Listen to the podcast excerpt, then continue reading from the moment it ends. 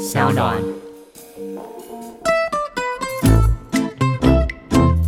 大家好，我是法克电台的站长桂智，现在时间是二零一九年五月二十九日下午的三点五十五分。那今天有一个很重要的大事，就是今天大法官即将要针对通奸罪是否违宪做出解释。而大法官是预计在今天下午四点宣判。那我们决定提前五分钟开始录，就是我们想说现在录一下，那来看看我们预测的结果会不会跟等一下下载到的解释是一样的。好，所以今天一样是邀请到我们法白自己的这个宪法担当。洛邑，我们现在真的是结果都还没有出来。那在这个情况下，是不是先跟大家讲一下，说为什么通奸罪他会需要进到这个地方来做释宪？就是说我我的老婆跟人家上床，那这个本来就有错啊。那这种事情你能够容忍吗？你不能容忍吗？你不能容忍的话，为什么我们要大法官来去宣告它违宪？大家好，我是珞亦哈。那这件事情我们可能要追回到十几年前曾经发生过。其实本来就有法官认为说，哎，其实通奸罪是违宪的，所以曾经申请过一次。那这一次就是有十几个法官也一起申请。所以这件事情我们先不谈通奸罪，我们先讨论一件事情，就是其实法官也看不下去了。因为法官如果要申请大法官解释，其实基本上是他判不下去，他认为这个法律违宪，他判不下去。这件事情可能很多人并不是能接受的。对。但是我们应该清楚知道一件事，就是不能接受的事情、不对的事情，是不是必然用？判一个人刑罚，判他有罪来处理。好比说，我今天开车撞到你，开车撞到你，对不对？不对嘛，它是一个不对的事情。但是，他是不是必然要刑罚？说我开车撞到你就必然有罪？通常是不太会的。也就是说，现在法律的世界，我们可能就稍微跟观众朋友讲一下，就是很多事情是不对，但不是每件不对的事情，我们都用刑法来做处理。所以这件事情到现在就开始有个讨论，就是 OK，通奸可能不太对。因为你外遇嘛，可是外遇这件事情不太对，对啊，有没有必要用刑法来做处理？我们就讲个数据，这八年来因为通奸罪而坐牢的人，贵智，你猜有几个人？啊，这个我知道，这没有吗？一个，哎，这有，有有有一个。你说这这八年有一个？对。但我不知道那个人发生什么事情，我也没有特别研究。哎，所以我们可以清楚。我猜一颗罚金付不出钱来，也有可能。但是好像没有，他好像被判六个月以上，我不知道发生什么事情。就是可能那个法官数罪并罚等等之类的，可能次数太多，次数太多。对，可是数罪并罚也可以，对全部都对啊，一颗罚。我也不知道为什么，我没有特别研究，说不定下一集我们可以来研究一下啦。把那个人找出来好了，我问他一下，说，哎，因为通奸罪坐牢是怎么样感觉？是不是出来后再也不敢通奸了，也说不定。但是我们可以清楚看到一件事情，就是但这个罪最后都是一颗罚金处理，就是说我们花了很多刑事追诉的成本，然后最后判定这个人罪，就最后也是。罚钱了事，那为什么不拉回归到民法里面？直接作为一个损害赔偿的一个依据就好了。可是我觉得这个论点会有一个盲点，就是说，其实很多刑法上就有所谓的违罪的概念。我们分成违罪跟重罪。嗯，其实违罪本来就不一定要让人家去坐牢，因为你国家透过刑事的处罚来宣告这个人这样子的行为构成犯罪，这个本质上是一种对于这样子的一个行为不予认可，甚至认为说这样子的行为是有一种给第三人看，就是哎，就这种行为，我们国家是会给你扣上一个有罪的帽子，这样子一个行为来去喝阻。大家来从事通奸，来避免，来去让其他人不敢来破坏别人的家庭。嗯，这个某种程度上好像是大家所期待的事情，因为大家是希望自己的家庭受到保护嘛。Okay, 关于这个，在释宪的时候，其实释宪的法官们其实都有回应。刚刚讲那几个违罪，我们讲很基本上几个违罪好了，公然侮辱跟诽谤，其实基本上我们都知道，刑法上你要因为公然侮辱或者是诽谤坐牢也很困难。但是我们都知道，诽谤跟公然侮辱多半都是有一个人讲出一些话或写一些东西对你产生伤害。可通奸就有趣了，通奸要保护谁？通奸是要保护家庭的完整性，可是你有想过一件事情？今天会去通奸那个人，他的小王或是小三，这件事情其实本身大家都是同意的，大家都是合意的。也就是说，这件事情基本上伤害造成在哪里？基本上这件事情本身是比较模糊的。相对于我今天被骂，我的人格权受到影响，我很难过。大老婆，嗯，受到伤害啊，对，大老公受到伤害啊，对。但这件事情本身是相较之下是比较模糊的，因为我们这样讲好了，就是那按照这样子的逻辑，那是不是只要不是发生通奸行为，但是对于家庭破坏的行为，我们是不是也都要处罚？好比说，我今天跟一个人真的外遇，但我们没有上床。在刑法上，这没有通奸罪。你说精神出轨，对。然后反过来讲，我去跟性工作者发生关系，但是我没有任何的爱，这反而符合通奸。可是哪一个才会真正的破坏家庭？所以你会发现，其实它适用起来是非常非常模糊的。所以在世界的法官里面，多半都主张说，这个每一条刑法，它背后都一定要保障一个法益，很清楚的。但这一条保障的，经过那么多年来，这个保障家庭的完整性，好像变得十分的模糊。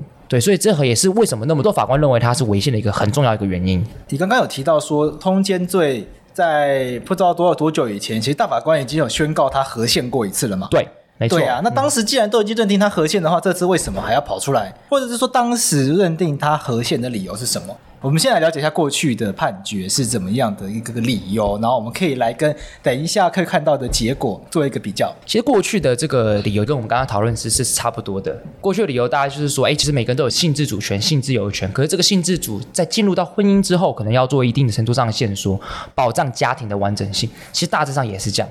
那我觉得，其实这件事情，我觉得啦，就是人的观念改变。我们其实社会发展到现在，我们开始其实会觉得外遇这件事情可能没有这么的不对。坦白讲，我们终于要开始容忍大家外遇。我们我们这样讲好了，假设我们两个人有很棒的一个关系，那会外遇吗？就是外遇这件事情必然存在，会表示说这两个人之间的爱情可能本身就已经出现质变跟变化。哎，这个会很多人生气哦。嗯，被背叛那个人，然后他为什么对承受这？这就是爱，这就是爱情的有趣的地方嘛。罗大佑在《恋曲一九八零》就曾经说过。罗大佑。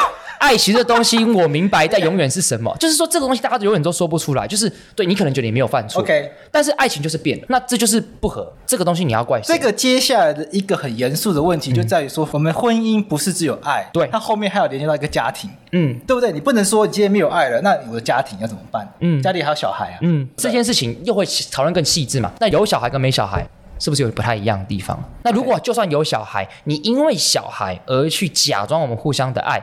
那这个家庭是完整的吗？就是这个事情，我觉得它其实真的是你还我们常常讲嘛，法不入家门这件事情。当然从现代法治社会来讲，当然并不必然，但是我觉得还是有它一定道理的地方。就是家庭爱这件事情没有办法法律强求什么，它必然是一个混沌跟模糊的，它必然是一个抽象的，有赖于自己去维系这段关系，没有办法法律说一定就怎么样。而且你想想看，如果他的通奸是要保障家庭的完整啊，真的发生通奸之后，我去告他啊，这样会完整吗？它是更不可逆的。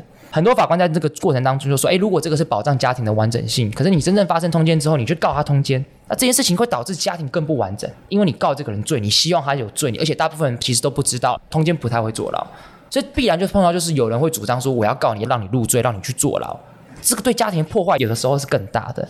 所以也就是说，从各种方面来看的话，其实我们都会发现，就是通奸这个罪在台湾使用上结果。”基本上其实意义已经没有那么大了，而且我们更仔细去思考一件事情：一个人是否会通奸，在去做爱前那一刹那，你觉得他会去思考说啊，干台湾有通奸罪，所以我不要做爱吗？好像不太会嘛。你说他没有防阻犯罪的作用？对，因为这件事情本身，你你要想想看，犯罪是说这件事情致死不该做，可做爱这件事情没有什么致死不该做嘛，杀人致死不该做，打人致死不该做。可做爱没有支持不该做啊，你情我愿，大家开心，这件事情本质没有什么不对，它只是多加一个你是人妻或者是人夫就不该做，所以这件事情对于犯罪之预防，我认为也是大打折扣，大有问号。就我角度来讲，我认为它根本不该存在，因为我看到大家的那个视线已经出来了。好，我们念一下，因为刚刚那个网络打开速度有点慢，这因为这种社会瞩目的视线出来的时候，司法院大法官的网站都会塞爆，因为可能两年才会有一次，上次遇到这种塞爆是同性婚姻了，所以对网站通常也不会为了这个去特别升级或者是调高品官什么的，所以我们在等它运转中。OK，所以刚刚我们听到那个结果了，嗯，我们听到大法官视线的结果是即刻违宪，对，就是通奸罪本身就违宪，立刻失效，就是此时此刻你现在听观众现在听这一刹那，台湾已经不会有通奸罪了。Okay, 现在此时此刻非常关键的一刻，那过去已经通奸的怎么办？这个要看就是理论上，理论上，因为其实在我们现况底下的法律其实并没有规范的很清楚。但是理论上立即失效的状况，就表示说，那你以前通奸，现在正在诉讼的理理论上应该都会不会被判有罪了。所以立法院还是会去把它废掉。对，不是说现在就可以直接没有没有失效。立法院废掉只是一个形式，它就算不废，它摆在那边，那个法律即便文字在那，可是是没有任何效力的。我们刚刚看到的大法官有个理由是说，婚姻关系当中人格自由的重要性更受到重视，婚姻社会性相对比较薄弱。这这件事情，我觉得代表说，其实大法官的概念。对于整个法律的演进，其实已经开始出现变化了。我们以前可能认为家庭是整个社会的重要基石，我们觉得随着时代改变，从上次七四八到现在这个七九一号解释，其实都可以清楚看到，人格作为一个人完整的人才是社会最重要的基石。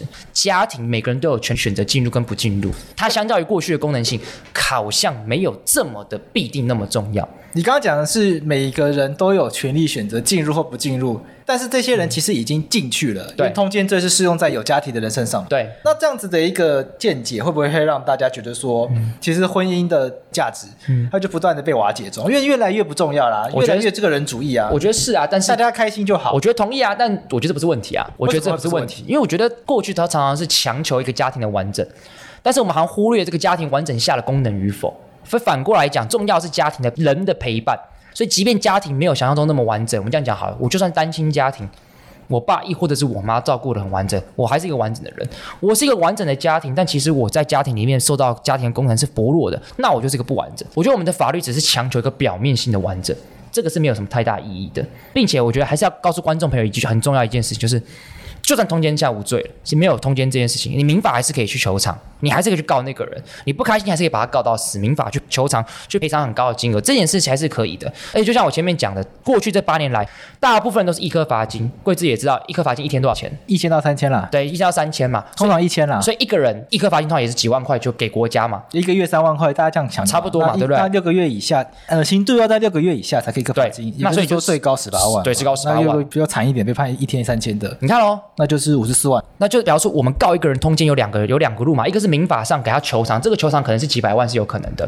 但是另外一条是刑法，而且告诉你刑法路是什么，最后顶多赔偿十八万，几百万这个我保留了。对对，有时候有可能啦，就是但但是刑法实务上不常出现的，但刑法就是十八万以下。所以你像我满心期待告一个通奸罪，但实际上都十八万以下。那比方说这个罪在事实上在使用上其实是大打折扣，是大有问题的。所以这个罪可以逼他出来谈呢、啊？对，也是有可能。以前大家就是怕啊，说这个通奸很难看呐、啊，就告他。但问题来，那你你觉得为什么一般人会怕？啊就就是怕刑事啊。对，但是因为大家其实并不知道通奸基本上不会被抓去关。所以也就是说，这个怕是建立在资讯不对等上面。可是，就算不会关判决书，写的也很难看呐、啊。对，但那也只是难看。我我如果我们一个刑法最后只是追求一个难看与否，那这个刑法的功能跟意义也是丧失的状态。爽啊！干，我老婆通奸，我老公通奸，当然爽。但是小三可恶，写在判决里面，整天把判决书带身上拿出来给别人看，那也蛮可悲的啦。我是觉得，我是觉得蛮可悲的，因为我一直相信一件事情啊，就是通奸与否这件事情，真的是爱情出现了问题才会发生的。就是你爱情如果完整完美，那也我觉得是至死也不会发生。所以这件事情，我觉得没有办法强求任何人。对我来讲，外遇这件事情真的也并并不一定是错的，而且我觉得要更严肃谈一个性别议题，嗯，就是在台湾通奸外遇受害者都是谁？都是女性，比如外遇的受害者吗？对，这是刻板印象吧？没有，你自己想想看哦，很多男生外遇之后，女生会陪在旁边说：“我支持我的丈夫。”可是你可曾看过有女生外遇之后，男生陪在旁边说：“我支持我老婆”吗？从来没有。阿翔跟谢希发生外遇之后，阿翔一样继续工作，谢希就变成怎么样？被大家现在完全的算属于流放的状态。罗志祥跟这个蝴蝶姐姐，大家有说他们有不正常的关系状态，蝴蝶姐被骂得要死，可是罗志祥相较之下好像好。罗志祥还没结婚啊，这个意思。对对，我知道，我是说这个概念是这样子，所以刚刚大法官其实讲了一个很重要的事情，这个通奸罪其实基本上对女性也是比较不利的，因为在我们的这个通奸罪的刑事诉讼法里面的规定是，我今天告原配跟小三，亦或者是小王，我可以对原配偶撤告，但是我只告小三跟小王，可是最后使用结果发生什么事情，你知道。吗？因为男生在家多半是家里经经济的重注，所以女生最后在男生外遇之后都会选择对男生撤告，但只告小三，所以女生告女生。而如果是女生外遇的状况底下，因为男生是家里经济重注，所以他告配偶，他会连着原配偶跟小王一起告，对女生不会撤告。所以最后使用结果就是发现，就是男生的外遇比率确实比较高，但在入罪状况跟被告状况底下，两个却是差不多的。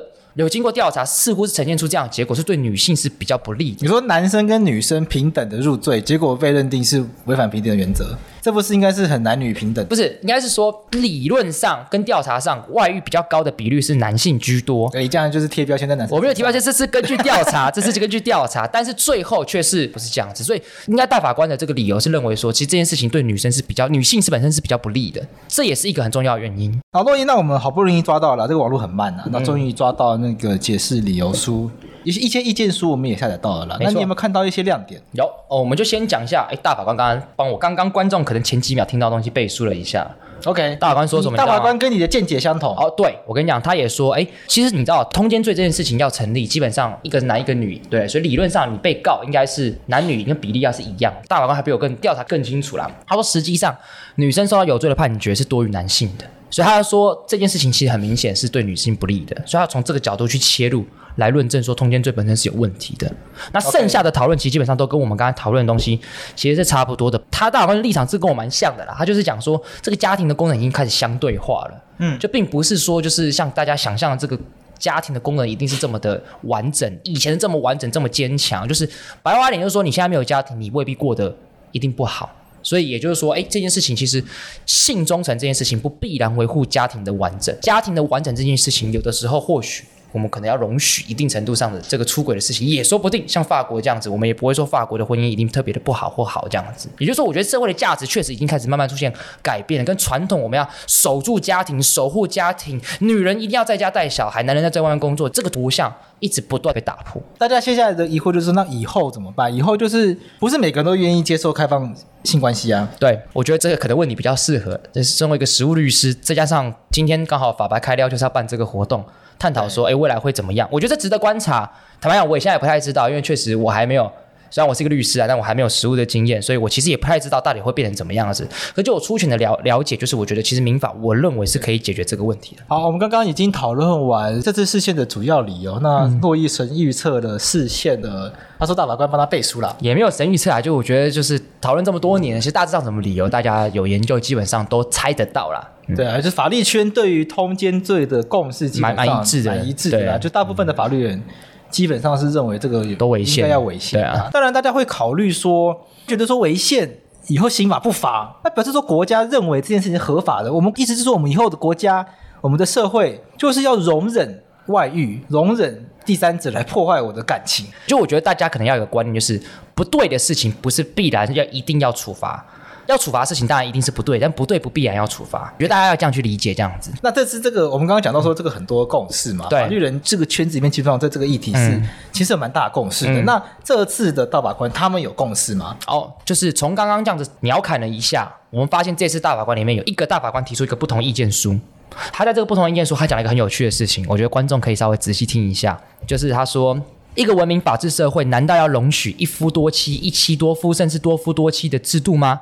然后又再次提到这个一夫一妻的婚姻制度是这个社会发展重要公共利益。哎，这个大法官刚刚好是大法官在四十七十八号解释里面提出不同意见书的，也就是说，这位大法官致使他不相信同性婚姻。他认为一夫一妻才是这个社会的一个基石，所以他其实对我来讲，我会认为他在这个论述上其实是有一点滑坡的。因为我们这样讲，通奸罪他今天被宣告违宪，不代表大法官认可一夫多妻，也并不代表大法官认为一妻多夫。你现况底下，就像我刚才讲，好，你就算今天通奸了，他可不可以告你离婚？可以，他是民法所规定的这个离婚事由。他可不可以请求损害赔偿？还是可以啊。讲难听一点，你怕今天被判六个月以下要缴交十八万元以下的罚金，还是？被告要赔偿十八万元以上的这个民事赔偿，我觉得这是很简单去判断的道理啊。我坦白讲一句话，我觉得一个大法官当到一个大法官这样的东西，讲出这样的论述，有失他的格调，因为这个不是事实。你讲这么重的话，确定要在节目上播这么重？我我认为是可大法官写意见书可受公平啊，我每个大法官意见书都会看，每号解释很多大法官的优秀的论述，好比说像这次许宗力大法官，司法院院长，非常令人感人。他讲一个东西也可以跟观众分享，他大意上是这样子，他说女性今天发生外遇就被大家说什么你是淫荡荡妇淫娃，可男生就是被大家就是会稍微讲一下，但其实暗自亲切，就是暗自会觉得啊、很羡慕这样子。他认为这是不平等。我觉得这就讲的很好啊，确实啊。先不讨论外遇这件事情本身对或不对，我们为什么这个社会看待外遇的事情，男生女生角度不一样？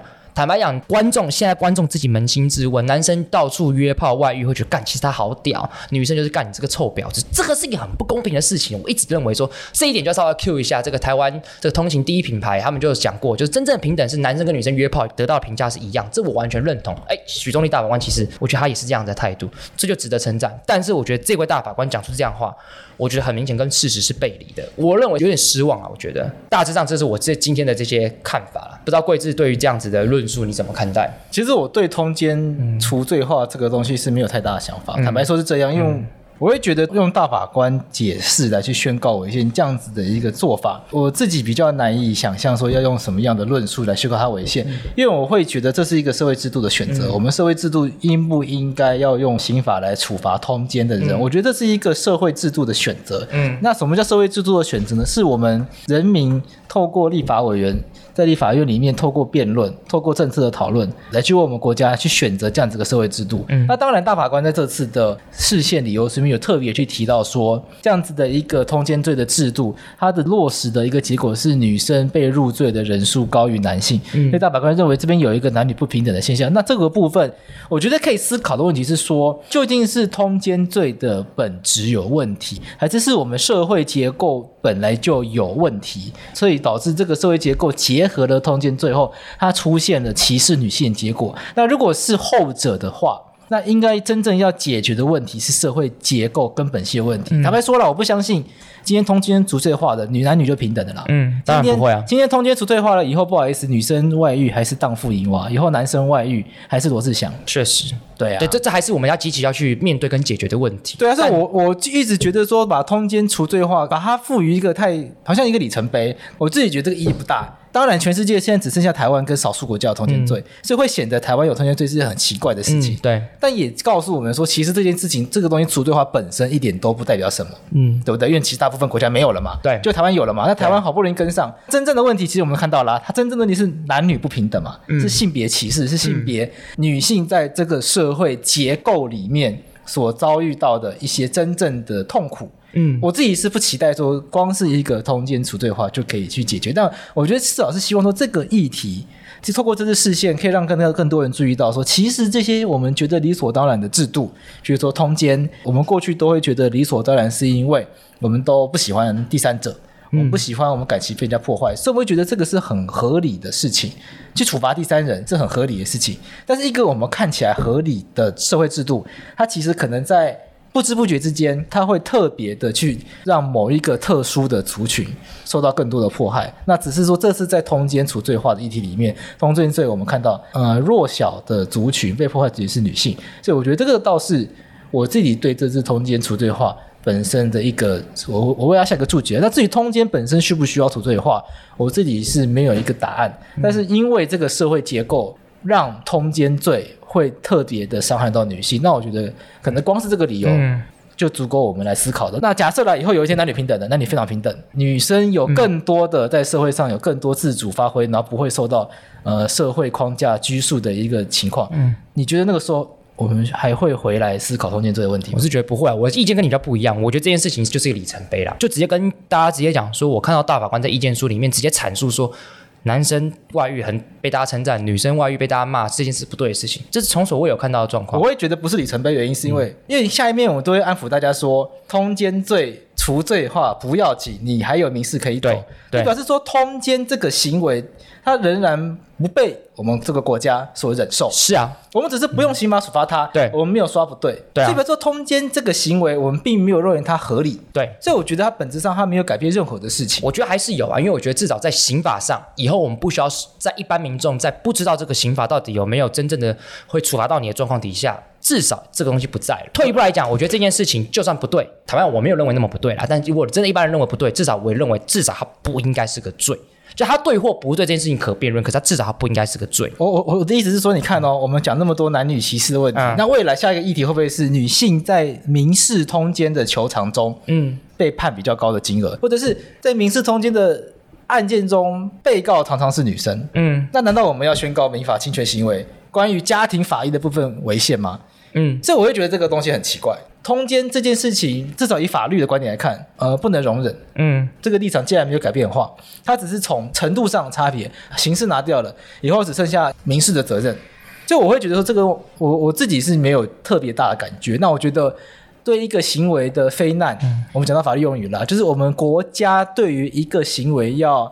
评价苛责到什么到什么程度？嗯，当然最严重的当然是刑事嘛。那、嗯、当然刑事里面还可以再区分，可以判到死刑吗？还是只能坐牢？还是这虽然刑事上有罪，可是不需要坐牢，罚罚钱也可以，这还是可以区分的。我一直觉得说这个程度的选择，其实我也觉得他还是回到立法院来处理是比较适当的。因为既然这个行为的本质，目前大家的共识仍然是觉得他不能接受的。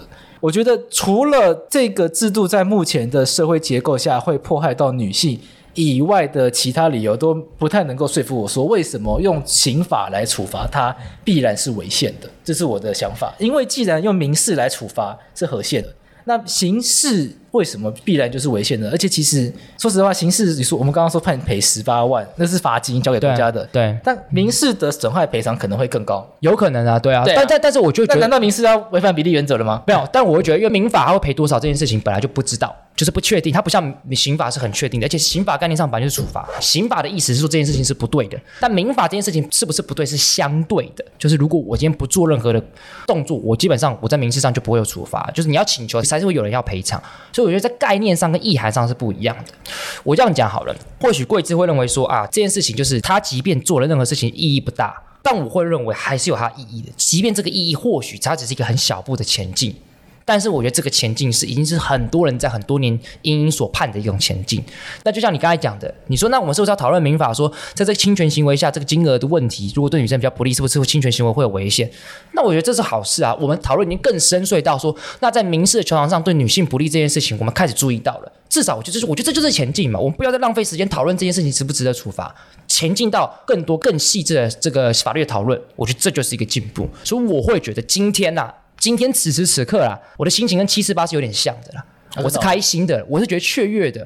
我觉得这件事情就更宣告，就台湾在这件事情上，呃，我们是一个民主、自由且一个伟大的国家。我自己是这样觉得啦。我觉得这这让我屌一下嘛，我这一刻是值得开心的。没有没有没有没有不让你屌啊！你要多屌。修蛋蛋起来呀！修蛋起来，我觉得我是开心的。我觉得我在这一刻我是开心的。我我没我没有不开心啦，我也蛮开心的啦。你假开心，我只是没有那么开心。我我没有像七四八一样。当当当然当然，因为我自己觉得说这不是一个很，我没有特别觉得，因为这件事情让我们国家，我会觉得我们是很什么进步的国家。